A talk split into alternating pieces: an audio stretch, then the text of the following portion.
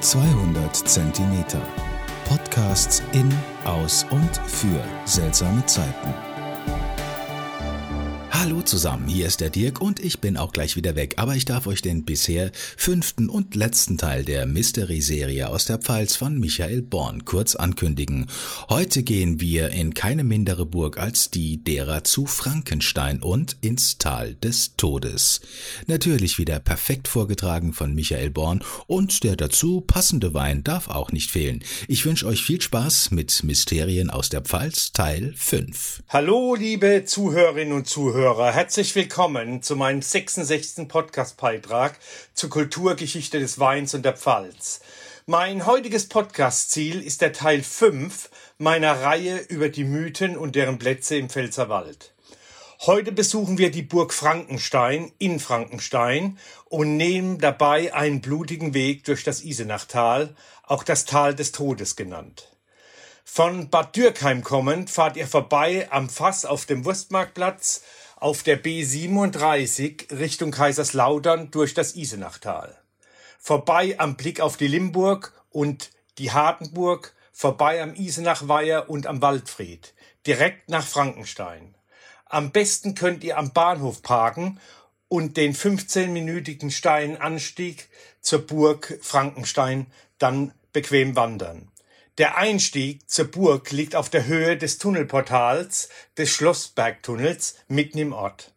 In euer Navi könnt ihr folgende Adresse eingeben: 67468 Frankenstein Hauptstraße.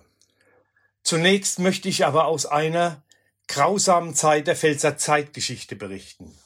Am 18. März 1945, zehn Tage vor Kriegsende, das war der Tag des Bombenangriffs auf Bad Dürkheim. Über 300 Tote, zahllose Verletzte und eine nahezu zerstörte Innenstadt waren die schrecklichen Folgen des Bombenangriffs auf die Stadt.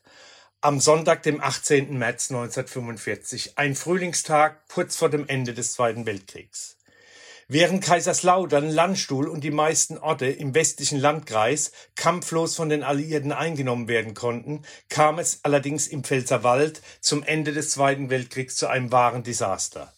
Ein amerikanischer Chronist vergleichte später das Waldgebiet mit einem Schlachthaus, in dem sich zerstörte und zurückgelassene Heeresgüter türmten und in dem viele Tote und Verwundete erst Tage später geborgen werden konnten.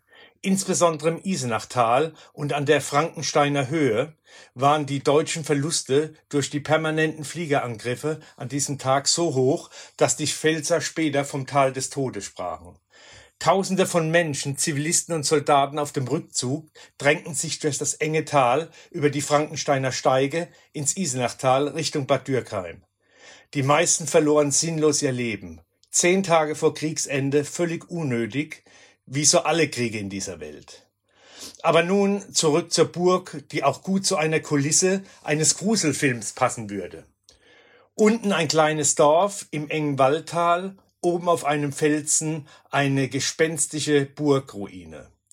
Der Name Frankenstein, Burg oder Schloss Frankenstein. Dies erinnert zu manchen in Kaiserslautern und Rammstein stationierten US-Soldaten an den 1910 gedrehten amerikanischen Stummfilm Frankenstein und später 1931 mit Ton verfilmten Horrorklassiker. Mich erinnert es eher an Mel Brooks Frankenstein Junior aus den 70er Jahren. Ihr erinnert euch, der Neurochirurg Dr. Frederik Frankenstein distanziert sich Aussprache seines Namens Frankenstein von seinem Großvater, der einst versucht hatte, tote Materie Leben einzuhauchen. Als der Anwalt Gerhard Falkenstein ihm eines Tages nach einer Vorlesung mitteilte, er habe ein altes Familienschloss geerbt, reiste Frederik nicht in die Pfalz, sondern nach Transsilvanien.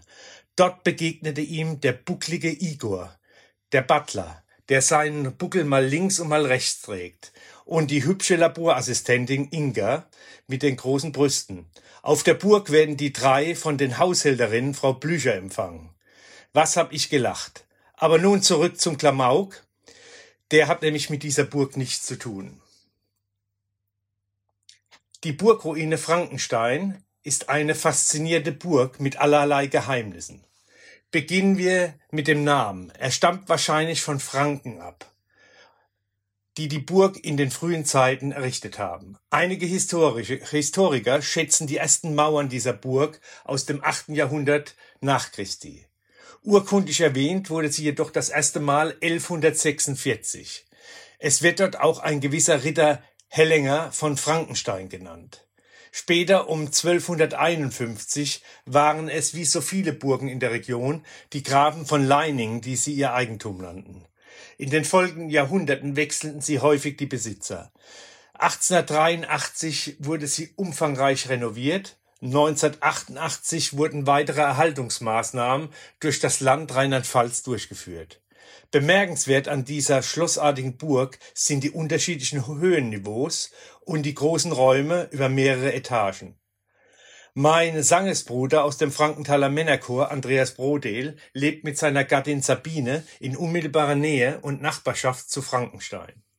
Als Autor hat er in seinen fantastischen Kurzgeschichten aus der Pfalz und Kurpfalz, Der Lumpenball, eine spannende Story zu dieser Burg geschrieben. Absolut lesenswert und ein Hauch von Horror aus Frankenstein. Ich hoffe, euch ist die Lust nach einem leckeren Wein aus der Pfalz nicht vergangen. Sicherlich habt ihr euch nach dem steilen Anstieg zur Burg ihn verdient. Im Glas habe ich heute einen Riesling vom Weingut Zimmermann aus Wachenheim. Ein 2019er Wachenheimer Look ins Land Riesling trocken. Im Glas ein einladender Duft nach frischem süßem Pfirsich, Aprikosen und etwas Blattgrün. Eine feine florale Würze, gut balanciert. Ein Riesling mit klarer Frucht und gut eingewobener Säure mit 12,5 Prozent Alkohol. Saftig mit Schmelz, lebendig und elegant. Wieder ein klasse Riesling aus der Pfalz, von einem Spitzenwinzer. Ich hoffe, mein Podcast hat euch heute wieder gefallen. Zum Wohle die Pfalz, euer Michael Born.